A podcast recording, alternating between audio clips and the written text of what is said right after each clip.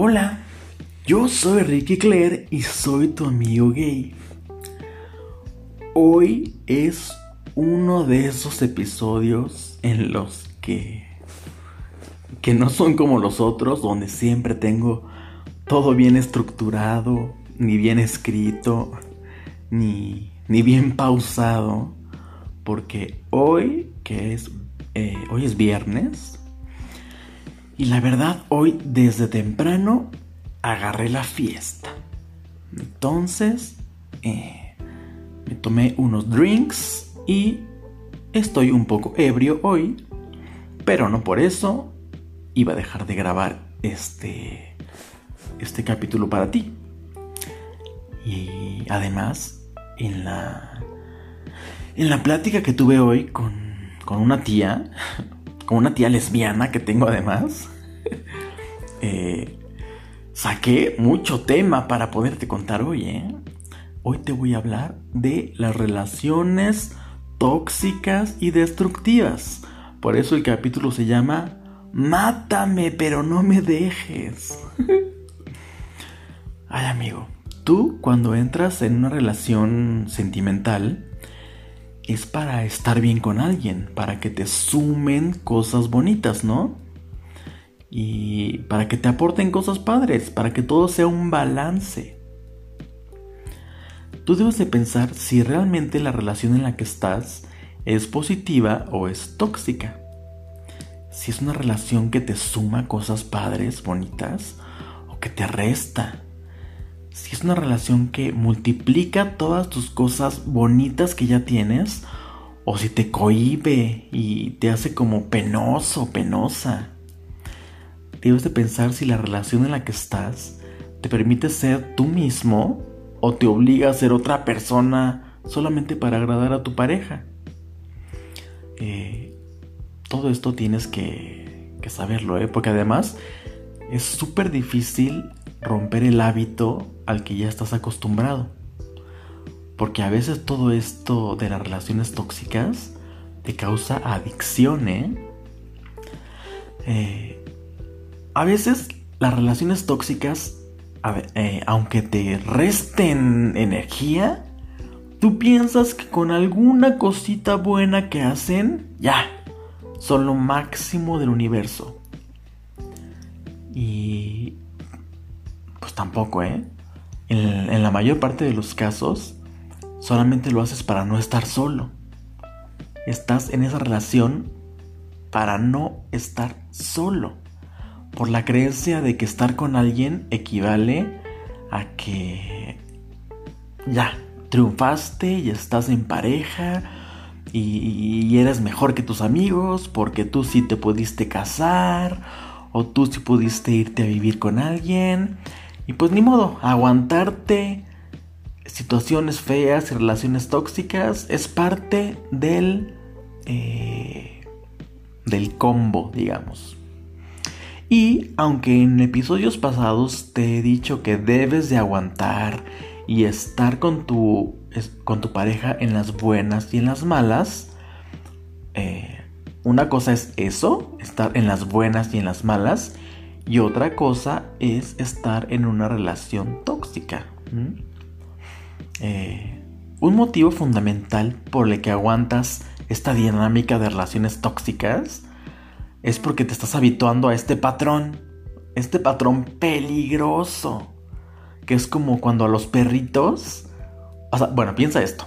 A un perrito eh, hay gente que les pega, ya sabes desgraciadamente pasa eso. Hay perritos o gatitos o animalitos a los que este, los humanos o su dueño les pega y les da patadas y todo. Pero pues tú al perrito le dices, ven, ven, ven, y ahí va el perrito otra vez contigo. Aunque sabe que le pegaste antes, pues ni modo, el perrito ahí va contigo y pues se siente contento porque tiene una memoria muy corta o porque de verdad tu, aroma le gusta al perrito y pues se vuelve a acercar. Y pues lo tratas un... Esa, esa gente los trata bonito a los perros un momento. Pero después de unas horas, otra vez le da una patada o un golpe al perro y otra vez el perro se va corriendo. Pero al paso de las horas, esa persona dice, ven, ven, y ahí va el perrito otra vez como pendejo. Pues piensa que tú eres ese perrito al que le pegan y lo mandan a la chingada, pero dicen, y ahí vas como pendejo otra vez. Perdón, acuérdate que estoy ebrio y a lo mejor estoy diciendo cosas que no te parecen o que no suenan cuerdas, pero es la verdad, ¿eh? Tú debes de estar consciente de que esa relación no te da lo que realmente te mereces. Tienes que centrarte en ti. Y este... Y a lo mejor en tu autoestima que la tienes en el piso, ¿eh?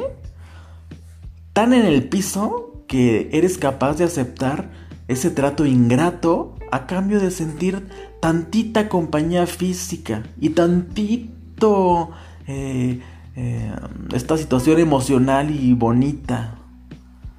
Pero no, debes de poner el enfoque en ti, en lo que quieres. Y además debes de, preguntarte, ¿por qué estos dramas me llaman la atención, ya sabes? ¿Por qué estos dramas de que me peguen o de que me chantajeen? Me, ¿Por qué me causan esta sensación de querer regresar? A veces no sabes, pero todo esto que te está pasando es súper relación tóxica, ¿eh? A los perritos les, este, les das una croqueta o una galletita y hacen maromas y se dan vueltas y te dan la pata. ¿Has pensado que a lo mejor a ti te dan una rosa o te dan un regalito o te dan un viaje o te dan eh, un perfume y haces malabares y das la patita y abres las piernas y te dejas coger nomás por esa satisfacción inmediata? Tú eres como un perrito que recibe premios, ¿eh? Piensa si así te estás comportando, ¿eh? Ay, no.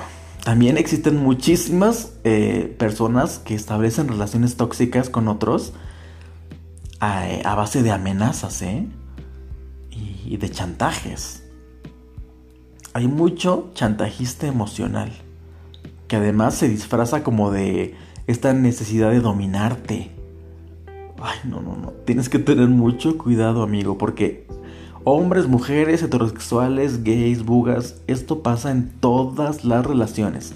Chantajistas emocionales. Esta es una relación tóxica cuando el otro te domina y se coloca encima de ti y destruye tu autoestima y como que te aísla de las personas que quieres y además no te deja crecer.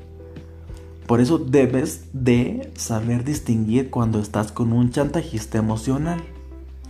Esta estrategia se basa en generarte culpa por algo. Siempre va a hacer sentir que te estás equivocando o que eres egoísta, o que no lo estás cuidando, o que eres una mala persona, y hasta te va a convencer de que tú estás loco, de que tú estás mal.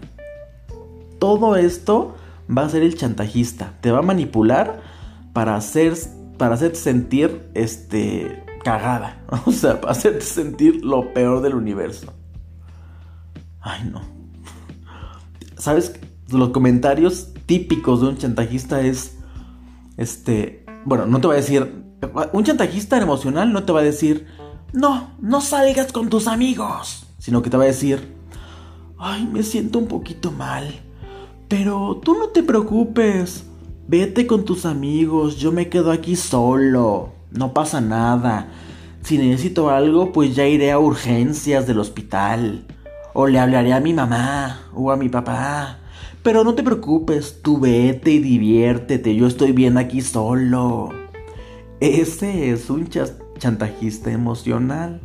Seguro ya sabes de lo que te estoy hablando porque tal vez te ha pasado.